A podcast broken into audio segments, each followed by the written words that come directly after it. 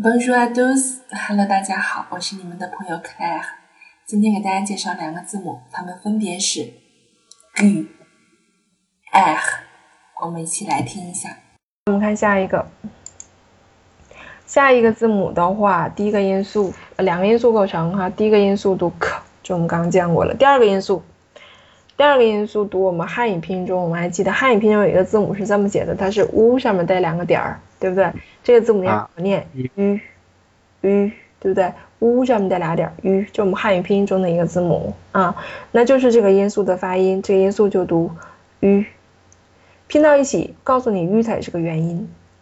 啊，也就是说，其实元音在一个发音当中起什么作用？元音是起主导作用的。一个单词当中，或者说一个字母当中，不可能没有元音，但是可以没有辅音。什么作用？辅音是辅助发音的。所以说有没有辅音无所谓，但元音必须有。所以我们知道 k 是辅音，那这个 u 一定是元音，否则这个字母没有元音了，对不对？所以既然它是元音的话，前面这个 k 就要变音了。严格来说，我们不可以把它读成 q。这说明你没有变，它应该是 gu，啊 gu，但为什么说这个我没有这么强调？你说一定要把它区分开呢？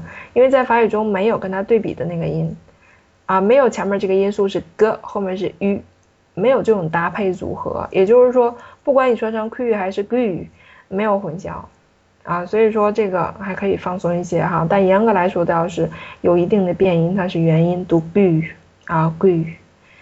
好，我们看下一个字母。下一个字母也是我们从二十六个字母当中放过去，只有一个唯独的有一个长音符号两个点儿的。这个之所以有两个点儿，长音符号刚才我们介绍了哈。长音符号的话，就是说，其实在法语中没那么特别重要，你不需要看到它刻意的去拉长音。当你发这个音的时候，因为它后面那个音很特殊，后面那个音要求你有一些准备的时间。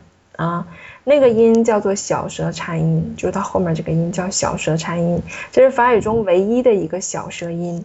那我们知道有很多西欧国家的语言，像西班牙、意大利语啊，包括像俄语啊，虽然我们不知道没学过，但是我们知道它里面有很多大舌音。这种大声音是需要很长时间去练的，尤其对我们中国人来说是比较有难度的。那么幸好我们在法语的学习当中没有，但是有一个小声音，小声音很好练。小声音，首先你知道你小舌头在哪儿，在你的喉咙上面啊。你在发这个音的时候，它要震动，你要有这种感觉啊。所以说这个音怎么练哈？每天早上这个刷牙漱口的时候，可以含口水在喉咙的地方，然后去震动啊，来练这个舌头啊。这个读，啊，你要把这个小舌头，你要自我感觉它有没有震啊？你自己能感觉出来啊。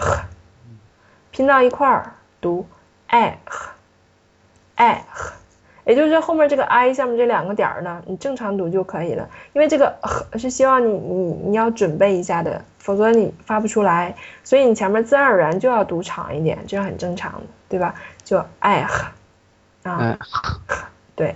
这个音其实不难啊，很好练。如果你暂时感觉练不出来，你可以像我刚才教你那个方法啊，早上刷牙的时候、漱口的时候含一口水去练一练它，几天就练出来了，很简单啊。